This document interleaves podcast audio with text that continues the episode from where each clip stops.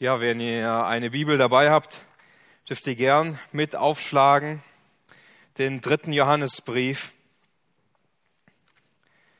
Nur einige wenige Verse und heute wagen wir uns ein Stück weiter nach vorne. Ich lese Vers 9 und 10. Ich schrieb etwas an die Versammlung, aber Diotrephes, der gern unter ihnen der Erste sein will, nimmt uns nicht an. Deshalb, wenn ich komme, will ich an seine Werke erinnern, die er tut, indem er mit bösen Worten gegen uns schwatzt. Und sich hiermit nicht begnügend, nimmt er die Brüder nicht an und wehrt auch denen, die es wollen, und stößt sie aus der Versammlung. Nun, während wir letzte Woche uns eine andere Person etwas genauer angesehen haben, der Gaius, an den auch dieser Brief gerichtet ist, und wir haben sein gutes Zeugnis betrachtet, geht es heute um einen anderen Mann. Johannes nennt ihn hier Diotrephes.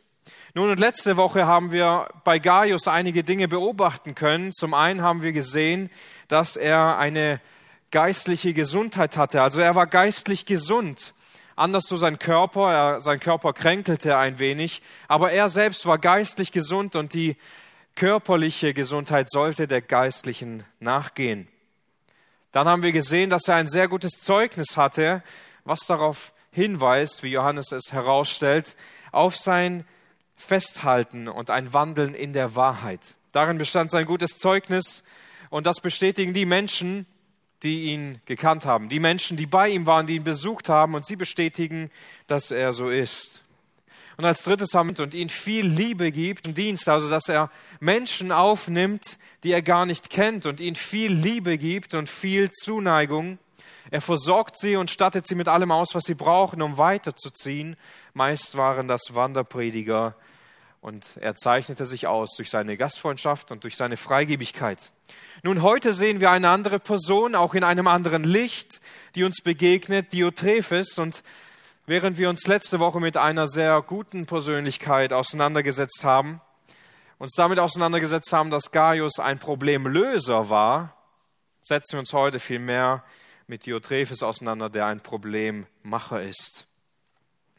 Nun, was werden wir uns heute genauer ansehen? Wir werden sehen, wie das Problem, die Sünde des Stolzes diesen Mann ganz beherrscht hat.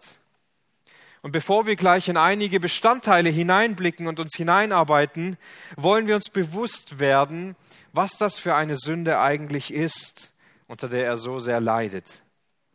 Nun, Johannes, er sagt das im ersten Satz bereits, dieser Satz ist auch markiert, dass Diotrephes gern unter all den Gläubigen der Erste sein will das heißt, angeht. Er will derjenige sein. Er will derjenige sein, der der Gemeinde sagen kann, wo es lang geht. Er will derjenige sein, der sagen kann, was richtig ist und auch was wichtig ist. Und es ist derjenige, der entscheiden soll, in welche Richtung die Gemeinde sich weiterentwickelt, in welche Richtung die Gemeinde sich bewegen soll. Also im Kern ist das gar nichts anderes, der Erste sein zu wollen, nichts anderes als stolz zu sein, egoistisch zu sein, selbstsüchtig, Rechthaberei und all diese Dinge fallen genau in diese Kategorie von Sünde hinein. All diese Dinge gehen auf diese eine Sünde zurück, Stolz. Und diese Sünde Stolz hat es so richtig in sich, denn sie betrifft einen jeden einzelnen von uns, weil sie uns in ganz besonderer Weise beherrschen kann. In völlig unterschiedlicher Art und Weise macht sie uns blind, sodass wir oft den Blick für die Realität verlieren uns dieser Sünde völlig hingeben. Und ich möchte das an ein paar Stellen etwas mehr verdeutlichen. Die erste Stelle ist der Satan selbst. Nun, der Satan war das erste Wesen, das in Sünde gefallen ist.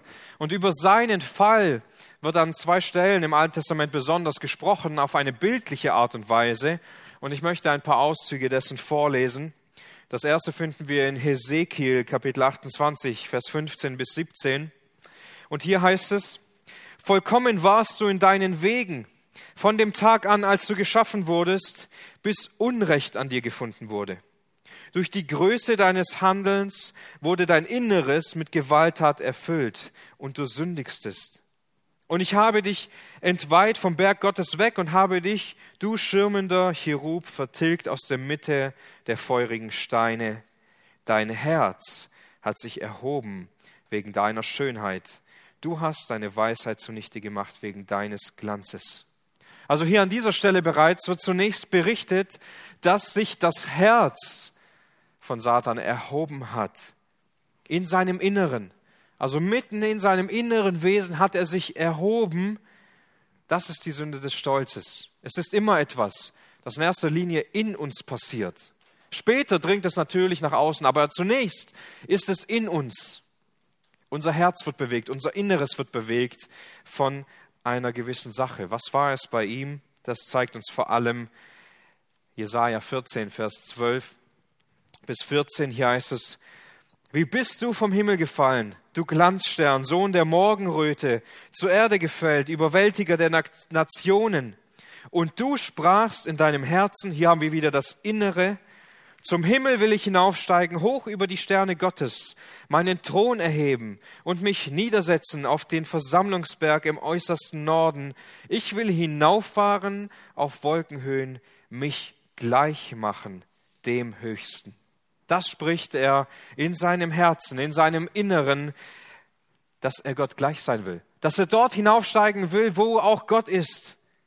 Er will Gott gleich sein. Er will sich nicht damit zufrieden geben, wie er gemacht ist, sondern er will mehr. Was für eine Lüge des Stolzes, nicht wahr? Immer mehr zu wollen, immer größer sein zu wollen. Wir werden Gott niemals gleich sein. Wir werden mit Gott niemals auf einer Stufe sein können. Und durch diesen Stolz fällt der Satan zu Boden und kann nichts mehr ausrichten. Was wir also bereits beim Satan sehen können und lesen können, ist, dass sein Fall, den er erlebt, so schmerzhaft und so tiefgehend ist und weil er selbst in diese Falle hineintritt, dass er immer mehr so sein will wie Gott, kein herrliches und schönes Wesen mehr sein will, Gott doch in all dem noch dienen muss. Niemals so sein kann wie Gott. Er fällt in diesem Fall so tief, dass er immer noch nicht erkennen will, dass er niemals die Gelegenheit sein, die, die Gelegenheit niemals da sein wird, dass er so sein kann wie Gott. Er fällt durch seinen Stolz zu Boden. Ein zweites Beispiel, das dem folgt, gewissermaßen, bei Adam und Eva, auch bei den ersten beiden Menschen, die Gott gemacht hatte, wird das genau sichtbar, während sie also im Garten sind und vielleicht noch alles erkunden. Wir wissen nicht, wie lange es gewesen sein muss. Da passiert etwas, die Schlange spricht sie an. Und da passiert etwas ganz Besonderes, das merken wir in der Wortwahl dieser Schlange. Die Schlange, also der Teufel, trifft nämlich eine Aussage, die uns stutzig macht und die aber auch unsere Herzenshaltung sehr gut zusammenfasst. Das lesen wir im ersten Buch Mose, Kapitel 3, Vers 4.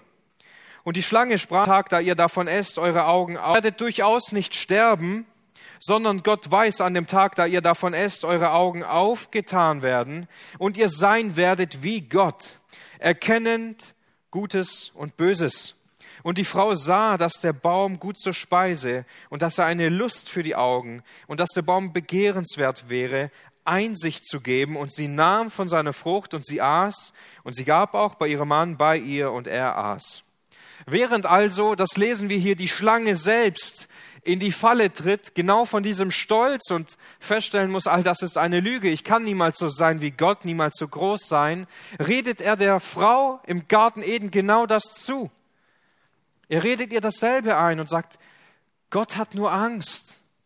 Er will nicht, dass ihr davon esst, weil wenn ihr davon esst, werdet ihr sein wie Gott. Dann hat Gott auf einmal Konkurrenz. Ihr werdet größer sein als Gott. Du musst nur essen. Du musst es nur tun. Dann kannst du groß sein. Du musst es nur tun, dann kannst du der Erste sein. Das ist die Mutter aller Sünden. Das ist die größte Sünde, die es gibt. Jede weitere Sünde wird dieser Sünde untergeordnet. Wir wollen groß sein. Wir wollen bedeutend sein. Wir wollen beachtet werden. Wir wollen einen Namen haben. Wir wollen wichtig sein. Adam und Eva sündigen Genau in dieser Situation, weil sie groß sein wollen und die Menschheit ist verloren. Ein drittes Beispiel hierfür. Die Jünger von Jesus. An mehreren Stellen wird uns das berichtet, während die Jünger unterwegs sind, sie darüber sprechen, wer wohl unter ihnen der Größte sei, der Erste sei. Und wenn ihr eine Bibel dabei habt, schlagt einmal mit auf Markus Kapitel 9. Das ist eine Stelle, die besonders schmerzhaft genau darüber berichtet. In Markus Kapitel 9, Vers 31. Denn hier lesen wir etwas über Jesus zunächst, was Jesus ihnen sagt. Denn er lehrte seine Jünger und sprach zu ihnen, der Sohn des Menschen wird in die Hände der Menschen überliefert, und sie werden ihn töten.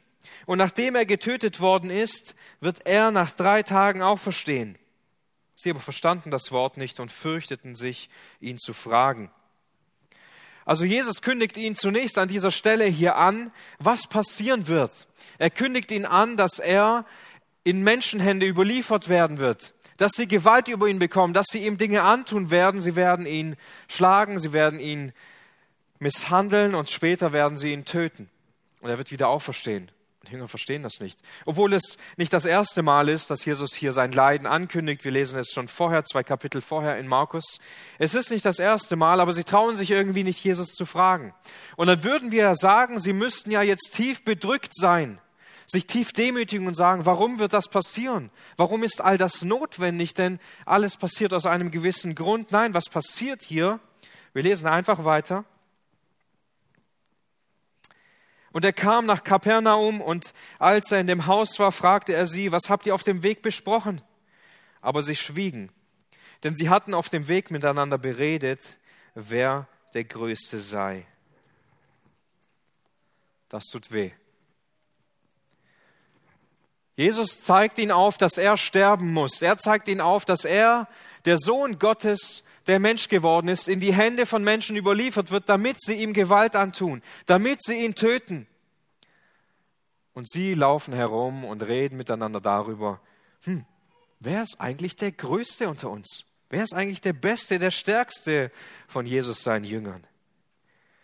Das passierte nicht nur einmal, das passierte mehrmals. Das war ein unglaublich großes Gesprächsthema bei den Jüngern von Jesus. Sie gehörten zu den Ängsten zu den engsten Menschen im Kreis von Jesus. Aber wer war der Größte unter ihnen? Wer ist der Nachfolger von Jesus? Wer ist der zweite Meister? Der Stellvertretende sozusagen. Wer übernimmt dann den Platz als Champion, wenn Jesus irgendwann nicht mehr da ist? Das war die Frage. Und wenn wir dann alle im Himmel sind, wer ist eigentlich derjenige, der dann neben Jesus sitzen wird? Der Erste, der Beste, der Größte. Ihr lieben Diotrephes, er trägt das gleiche Blut in sich wie die Jünger. Das gleiche Blut wie Adam und Eva. Mit den gleichen Gesinnungen, die auch der Satan damals hatte. Diotrephes, er hat gut von sich gedacht. Er wollte eine bedeutende Person sein. Er wollte in der Gemeinde wichtig sein. Er wollte anderen Menschen sagen, wo es etwa lang zu gehen habe. Er wollte auch mal seine Meinung sagen, dass sie gehört wird und dass sie beachtet wird.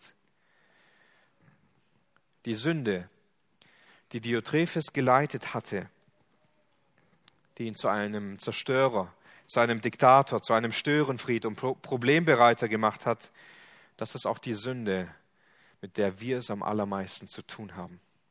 Die gleiche, ohne Unterschied. Lasst uns heute bewusst werden, während wir uns gleich mit den Auswirkungen dieser Sünde beschäftigen werden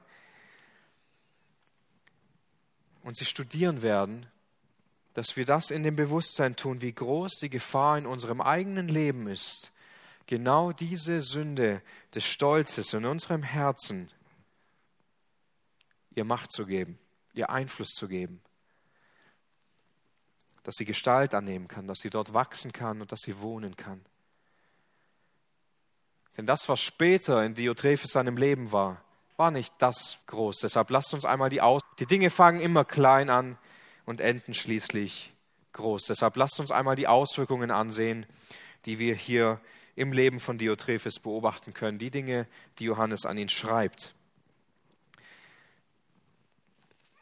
Wie kam es so weit, dass Diotrephes so stolz geworden ist und das in seinem Leben so sichtbar geworden ist und merkwürdigerweise viele Menschen ihm dennoch folgten, dennoch dieser Einfluss da war. Das Erste, das wir sehen können, das Johannes auch beschreibt, ist Ungehorsam.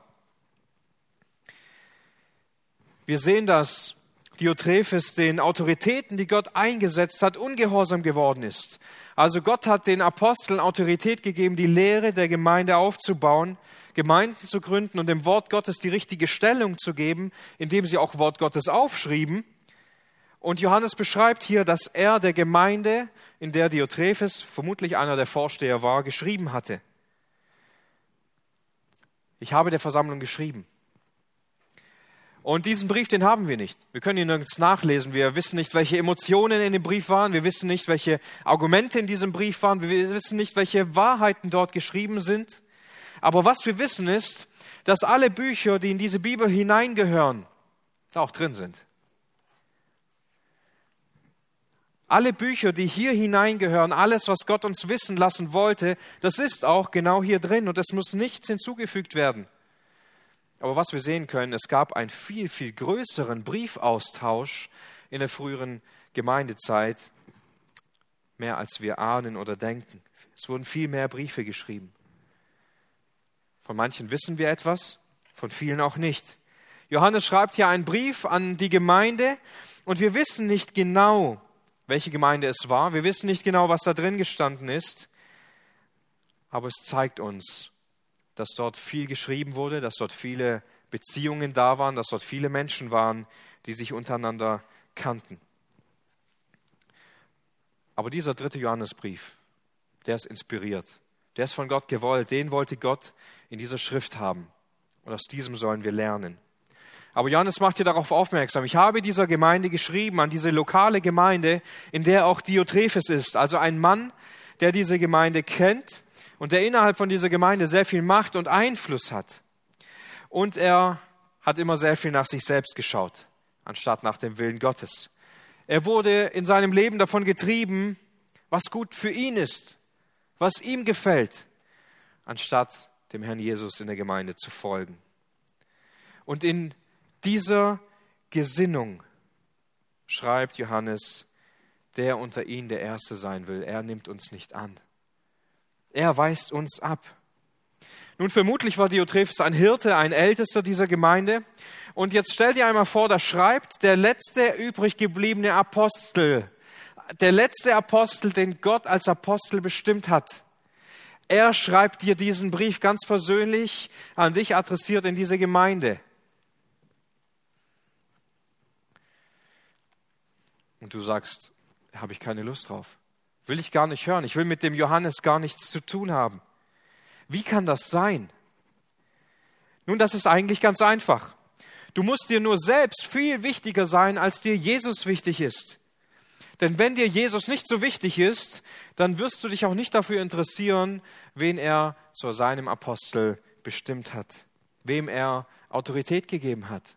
Wenn du dir selbst so wichtig bist, dass Jesus darin keinen Platz mehr hat, dass das Wort Gottes gar nicht mehr hindurchdringt und dich verändert und dich anspricht, dann hat er auch keinen Platz. Das ist eine Kette, die ausgelöst wird, dann werden viele Dinge in unserem Leben auch keinen Platz mehr haben. Diotrephes war Gott selbst ungehorsam, weil er einen unglaublich großen Götzendienst betrieben hat, nämlich der Stolz.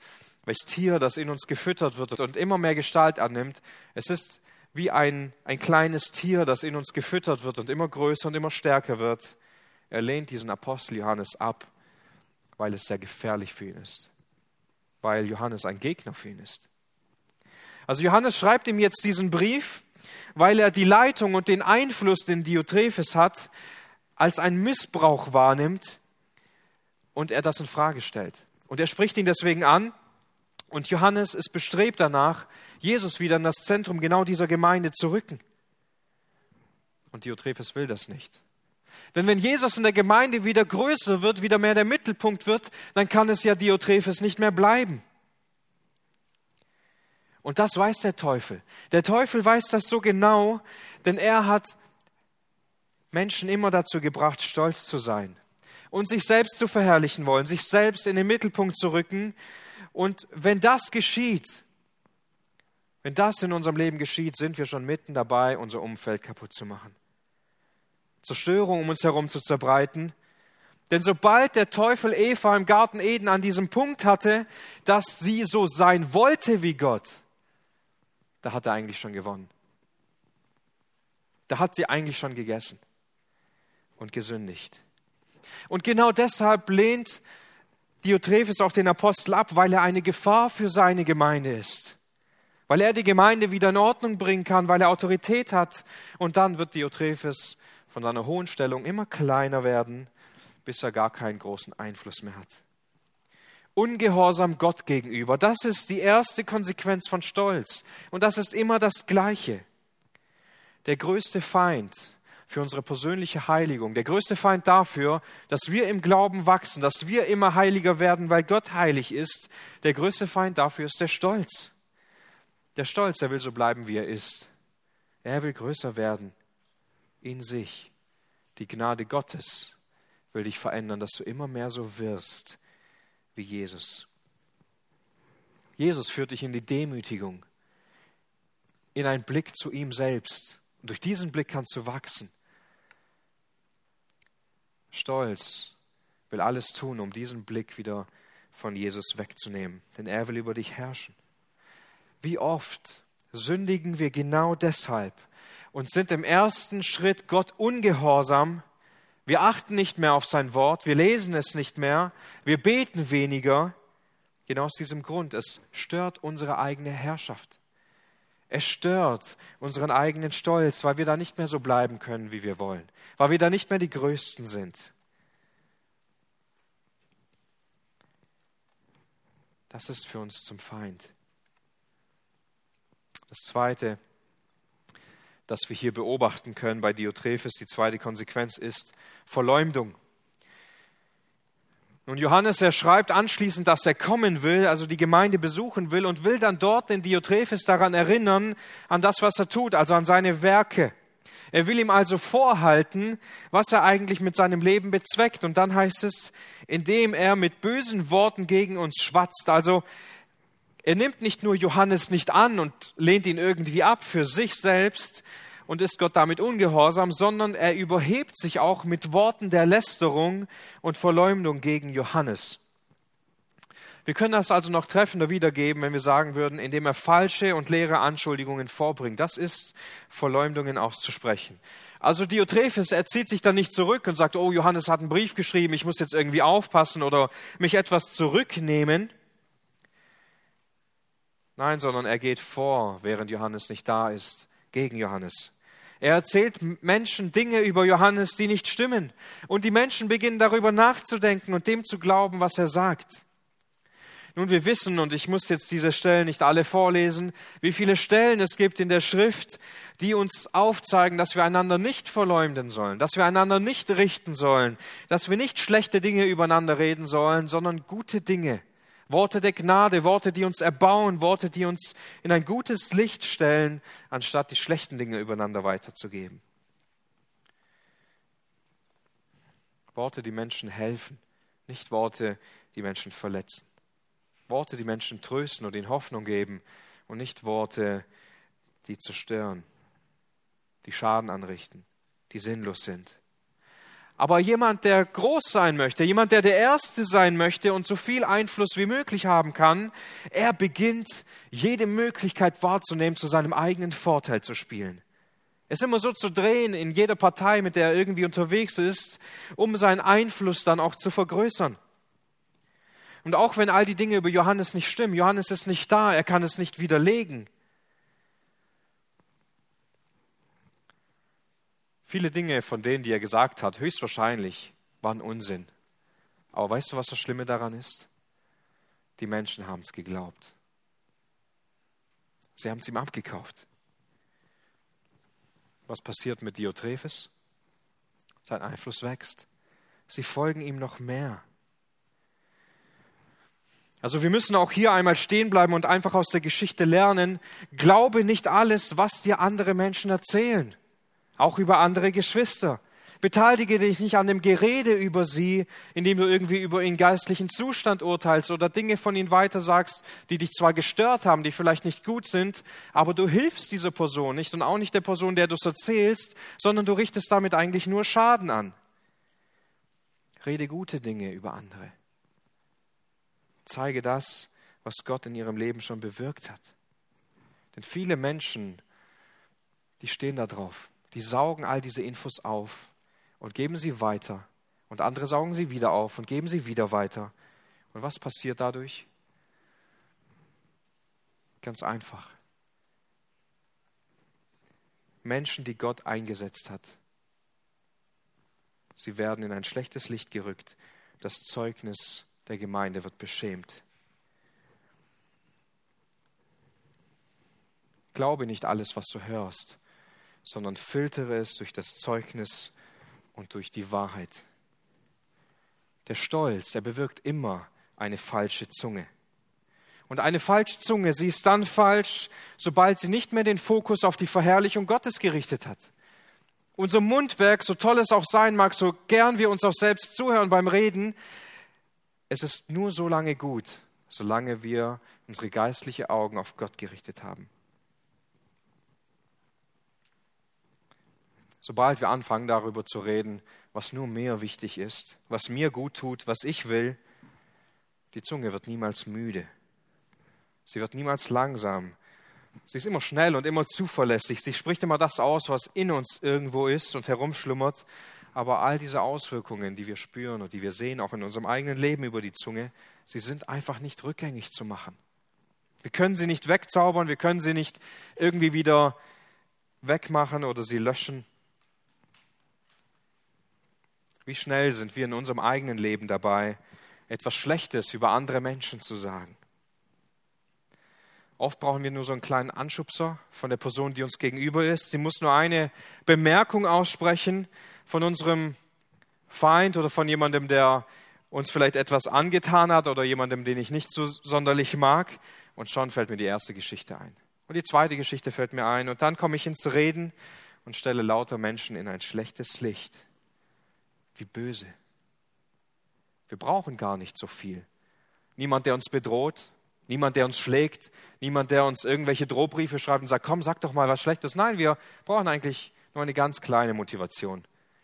Vielleicht ein Kaffee und eine kleine Bemerkung von unserem Gegenüber und schon sind wir dabei. Und stehen meistens besser da als die Person, über die wir gesprochen haben. Das ist Stolz. Wie schnell sind wir dabei, in unseren Gesprächen, in unseren Erzählungen einfach so zu übertreiben, Dinge ein bisschen dramatischer darzustellen, als sie wirklich waren.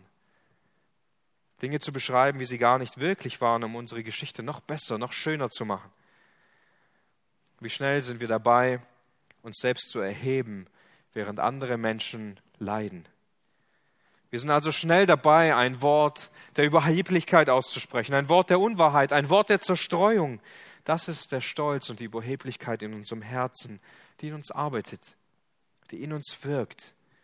Also wir sehen am Anfang, da war es nicht nur so, dass Diotrephes den Johannes abgelehnt hat, dass er ungehorsam Gott gegenüber geworden ist, sondern er fängt dann auch schon an, schlecht über sie zu reden. Und was dann passiert, ist die Parteiung. Die dritte Auswirkung, die wir hier sehen können, ist, dass das, was bei Diotrephes passiert, das, was der Stolz in ihm anrichtet, Parteiung und Spaltung verursacht. Es heißt hier in dem, in dem Text, und sich hiermit nicht begnügend, nimmt er die Brüder nicht an. Also genau die Brüder, die Gaius aufgenommen hat, die nimmt Diotrephes nicht an. Er nimmt sie nicht auf. Da, wo Gaius so vortrefflich gehandelt hat, fällt Diotrephes vollkommen durch. Die haben viel erlebt und voraussichtlich waren sie gute Diener, die auch mal bei Johannes waren. Sie kommen also in die Gemeinde und wir wissen nicht, welche Gemeinde das war. Und Diotrephes merkt, Moment mal, die haben Gemeinschaft mit Johannes gehabt.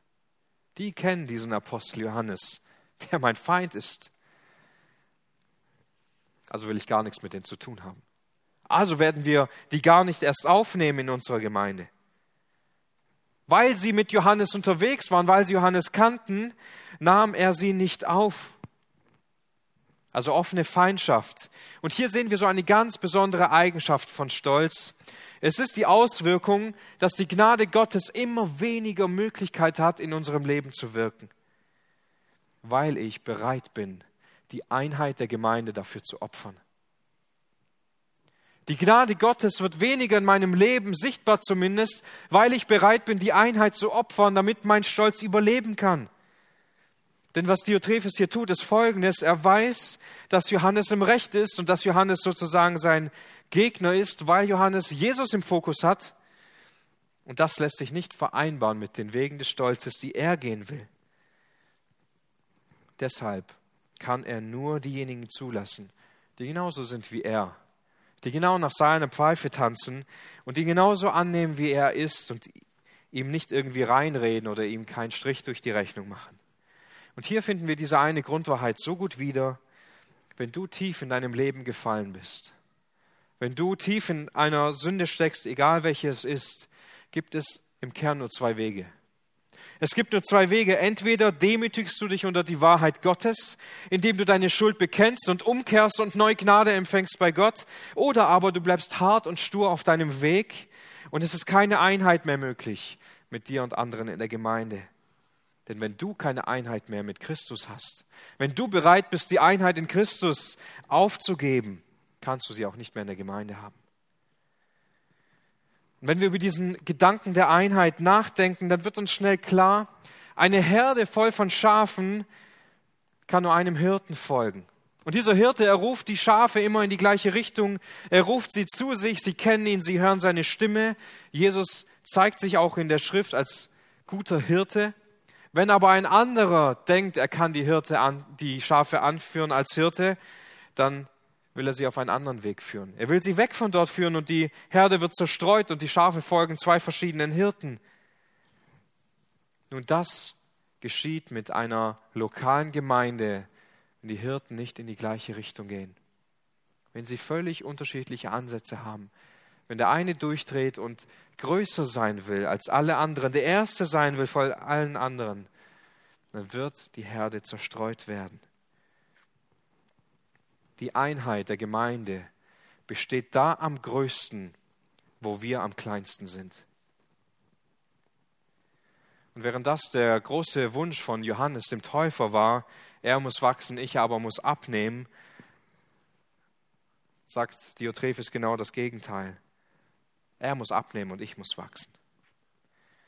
Es gibt immer diese eine Basis, auf der wir verbunden sind als Christen.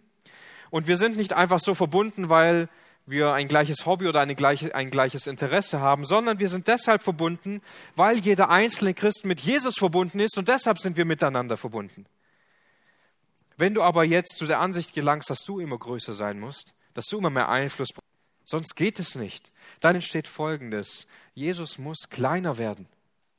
Sonst geht es nicht. Deine Verbindung zu Jesus muss unbedeutender werden, sonst funktioniert es nicht. Du musst die Einheit zu Christus brechen, um deinem Stolz so viel Aufmerksamkeit zu geben. Sonst kannst du nicht groß sein. Sonst kannst du nichts bewirken.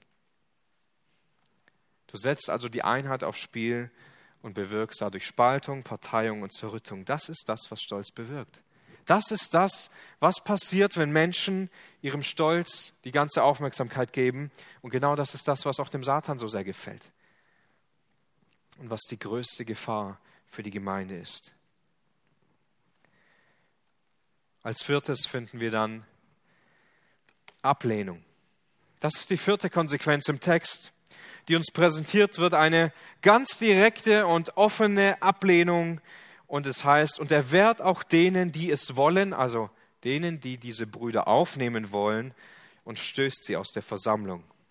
Also Diotrephes selbst, er lehnt nicht nur die Brüder ab, die kommen, die anreisen, sondern er redet auch schlecht über Johannes und es kommt noch viel schlimmer. Er stellt sich auch gegen alle, die nicht das tun, was er sagt. Wir bekommen also hier immer mehr einen Eindruck von ihm. Eine stolze Person beginnt, beginnt immer mehr damit, dass es eine Gefahr für das eigene Reich darstellt. Also zunächst mal geht es gar nicht so sehr um die anderen Menschen um uns herum, sondern im Stolz selber geht es um mein Reich, das, was ich mir aufbaue. Und das ist in allererster Linie eine Gefahr, wenn Menschen mir da dagegen funken wollen. Und so ist das auch mit all den Menschen, die einmal die Gemeinde verlassen haben, die in Sünde gefallen sind und durch diesen sündigen Weg die Gemeinde verlassen haben. Sie wollen sich irgendwann nichts mehr sagen lassen. Sie wollen nicht, dass ihnen irgendjemand dort hineinredet. Sie wollen keinen Kontakt mehr zu liebevollen Geschwistern haben, die es doch immer gut gemeint haben. Sie wollen ihren eigenen Weg gehen. Und jeder, der ihnen dann noch etwas sagt, soll sie lieber in Ruhe lassen. Gaius, er bekommt hier ein gutes Zeugnis, weil er Menschen aufnimmt. Diotrephes schmeißt alle aus der Gemeinde, die diese Menschen aufnehmen. Wir können vermuten, dass auch Gaius selbst herausgeschmissen wurde von Diotrephes aus der Gemeinde, weil er ja das tat, was er nicht sollte. Und weil Johannes ihm einen Extrabrief schreibt, obwohl er der Gemeinde schon geschrieben hatte. Das hier ist der Endgegner des Stolzes. Diese Ablehnung ist der Endgegner des Stolzes. Denn was irgendwo in unserem Herzen vorher angefangen hatte, das beginnt zu arbeiten. Und das, was am Ende rauskommt, das ist dann irgendwann Hass, Misstrauen, üble Rede, offene Ablehnung. Nicht falsch verstehen, Gemeindezucht, das ist etwas Gutes. Gemeindezucht ist etwas, das Gott gemacht hat, damit die Gemeinde gereinigt werden kann, damit er durch sein gnädiges Handeln und liebevolle Geschwister jemanden, der in Sünde gefangen ist, wieder zurückführen kann an die Gemeinde. Wahre Gemeindezucht ist ein Zeichen der Gnade Gottes und der Liebe Gottes. Aber was Diotrephes hier tat, war keine Gemeindezucht, sondern es war eine Waffe, die er sich angeeignet hatte, um seine eigene Macht in der Gemeinde zu missbrauchen, um das zu tun, was er wollte, nicht das, was Gott wollte. Was wir also in Diotrephes seinem Leben sehen können, ist eine Persönlichkeit, die zu einem großen Schaden für die Gemeinde wurde. Er hatte Nachfolger bei sich, und während er dieses gute Zeugnis verließ, das er vielleicht eines Tages hatte und den Weg der Wahrheit, folgten sie ihm bis dahin, bis mitten in diesen Schaden hinein, weil sie seinen Einfluss genossen haben, weil sie es liebten, ihm nachzufolgen. Also der Stolz, wenn wir es nochmal uns in Erinnerung rufen, er beginnt irgendwo im Leben von Diotrephes. Zuerst will er nur der Erste sein. Das heißt nicht gleich, er war immer der Erste. Er will der Erste sein. Also es ist zunächst etwas in seinem Herzen, ein Begehren in seinem Herzen. Dann beginnt er in Ungehorsam die Autorität, die Gott gegeben hat, die Apostel, abzulehnen. Er ist Gott ungehorsam, dem Wort Gottes. Dann fängt er an, über die Apostel schlecht zu reden, über sie zu lästern, Lügengeschichten zu erzählen. Und dann geht er mit seinem vollen Stolz, während er schon lange wahrscheinlich in ihm gearbeitet hat, in die volle Offensive. Durch Parteiung und Ablehnung und zerstört gewissermaßen seinen ganzen Umkreis, die Gemeinde, in der er ist. Also Diotrephes, das müssen wir uns vorstellen, er ist nicht einfach ein Irrlehrer, der von außen kommt, an die Tür klopft, wie ein Staubsaugervertreter, wo man sich dachte, hm, ich weiß nicht, ob das alles so sauber ist. Ich weiß nicht, ob ich den wirklich hineinlassen will in meine Wohnung. Nein, nein, er kam aus der Gemeinde. Sie kannten ihn. Sie wussten ganz genau, wer er ist. Sie haben ihm eines Tages vertraut und sie sind ihm gefolgt. Wir lesen hier von Diotrephes und sagen, dieser arme, stolze Mann, gut, dass ich nicht so bin. Gut, dass ich kein Problem mit Stolz habe. Ich will hier nicht der Erste sein. Da muss ich alles selber machen, da muss ich auf einmal alle Dienste übernehmen oder sonstige Dinge. Wir schauen auf solche Menschen oft herab. Leider ein bisschen zu früh. Leider ein bisschen zu stolz. Mit einer völlig falschen Gesinnung. Denn wir vergessen dabei, dass wir ganz oft genau diese Art von Mensch sind. Deshalb brauchen wir noch eine Heilung für unseren Stolz. Denn die größte Gefahr für die Gemeinde ist Stolz. Das haben wir schon herausgestellt heute. Aber nicht nur Stolz an sich, sondern eigentlich, wenn wir ehrlich sind, ist die größte Gefahr für die Gemeinde, das bist du und das bin ich. Sobald wir den Kampf gegen unsere eigene Sünde aufgeben. Sobald wir aufhören, nah bei Christus zu sein. Denn schau mal, Diotrephes, er war nicht einfach ein schlechter Mensch, sonst hätte er von Anfang an nicht so viel Einfluss gehabt in der Gemeinde. Aber die Sünde ist böse und sie will uns voll und ganz beherrschen. Unter gewissen Umständen, Das ist wichtig. Unter gewissen Umständen ist jeder Mensch zu jeder Sünde fähig. Auch du und ich. Es gibt keine Sünden, die wir nie begehen könnten. Unter den, unter den richtigen Umständen bist du und ich, wir sind beide bereit, alles zu tun. Es müssen nur die richtigen Umstände sein und die richtige Zeit dafür. Und wir beide sind fähig, alles zu tun. Es ist nicht so, dass wir von Grund auf einfach so gefährlich sind. Die Sünde ist es, die uns so sehr in Besitz nimmt, die in uns arbeitet, das Begehren. Und daher fragen wir uns, wo ist denn der Stolz in deinem und meinem Herzen? Wo ist diese, dieser Kompromiss, den wir gemacht haben? Wo sitzt der Stolz in unserem Herzen fest? In welchen Bereichen will ich mir nicht sagen lassen? In welchen Bereichen will ich nicht, dass mir da jemand dazwischen funkt? Wo will ich haben? Vielleicht merkst du das an scheinbar kleineren Dingen in deinem Leben, dass die Medien dich viel mehr ansprechen als das Wort Gottes und du viel lieber Gemeinschaft mit Serien und mit Zocken und mit sinnlosen Zeittotschlagen verbringst, als mit Geschwistern oder Zeit im Wort Gottes. Das ist dein Königreich, das du nicht bereit bist aufzugeben. Das ist dein Stolz, in dem du dir nicht reinreden lässt. Deine Zeit für dich, in der du einfach nichts tust, außer dich mit den Einflüssen der Welt berieseln zu lassen.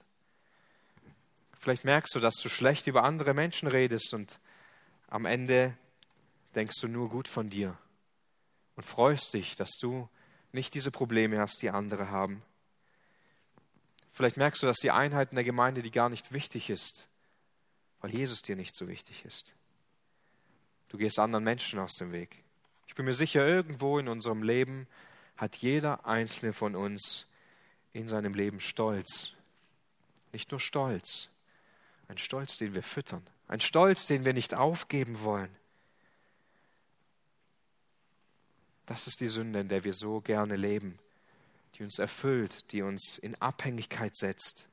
Deshalb fragen wir uns zum Schluss auch zurecht, wie werden wir davon geheilt? Denn die Gefahr des Stolzes ist so riesig und diese Gemeinde sie ist ein Beispiel dafür. So will ich uns zur Ermutigung noch zwei Verse weitergeben, um uns auch zwei Grundwahrheiten zu übermitteln. Die erste finden wir in 2. Korinther 5, Vers 15. Damit die, die leben, nicht mehr, wie heißt es? Und er ist deshalb für alle gestorben, damit die, die leben, nicht mehr für sich selbst leben, sondern dem, der für sie gestorben und auferweckt worden ist. Also Jesus, er starb genau aus diesem Grund für uns, weil er weiß, das weiß er, dass wir für uns leben, dass wir nicht anders können. Wir sind gezwungen, für uns selbst zu leben. Denn wir leben immer in einem Königreich und wenn wir nicht im Reich Gottes leben, dann leben wir in unserem Reich, das dem Reich des Teufels angehört. Und Jesus kam auf diese Welt und er starb für unsere Sünden, nicht einfach so. Nicht nur, damit wir ewiges Leben haben und auf einmal sind wir im Himmel und alles ist vorbei und wir können alles hinter uns lassen. Nein, er starb für uns, damit wir es nicht mehr müssen damit wir nicht mehr für uns leben müssen, damit wir nicht mehr gefangen sein müssen in unserem eigenen Stolz, indem wir unsere Welt immer wieder neu aufbauen, sondern indem wir für ihn leben können. Dazu musste er sterben. Es gab keinen anderen Weg. Jesus musste diesen Leidensweg gehen. Er musste diesen Tod sterben. Er musste den Zorn Gottes auf sich nehmen, damit wir ein höheres Ziel. Das ist die erste Grundwahrheit, sondern jetzt können wir für ihn leben, für ein höheres Ziel. Das ist die erste Grundwahrheit. Und die zweite finden wir in Philippa 2, Vers 5, wo etwas Wichtiges sichtbar wird. Denn diese Gesinnung sei in euch, die auch in Jesus Christus war, der, da er in der Gestalt Gottes war, es nicht für einen Raub achtete, Gott gleich zu sein, sondern sich selbst zu nichts machte und Knechtsgestalt annahm, indem er in Gleichheit der Menschen geworden ist und in seiner Gestalt wie ein Mensch erfunden, sich selbst erniedrigte, indem er gehorsam wurde bis zum Tod, ja, bis zum Tod am Kreuz. Jesus hielt nicht an der Herrlichkeit fest, die er zurecht hatte. Jesus baute sich nicht nur ein Reich auf, in dem er zu Recht der König ist, sondern zuerst ging er den Leidensweg. Zuerst war er bereit, Knechtsgestalt anzunehmen, einen menschlichen Körper und sich ganz bewusst zu demütigen. Er war bereit, sich voll und ganz zu erniedrigen, sein ganzes Leben hindurch für unsere Sünde starb. Jesus ging keinen stolzen Weg, keinen überheblichen Weg. Auch in seinem Leben, er lehrte seine Jünger.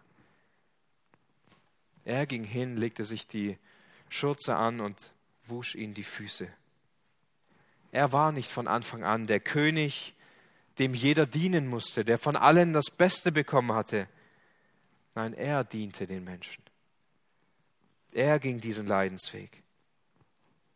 Er wurde von den Menschen geschlagen, angespuckt, misshandelt, gegeißelt.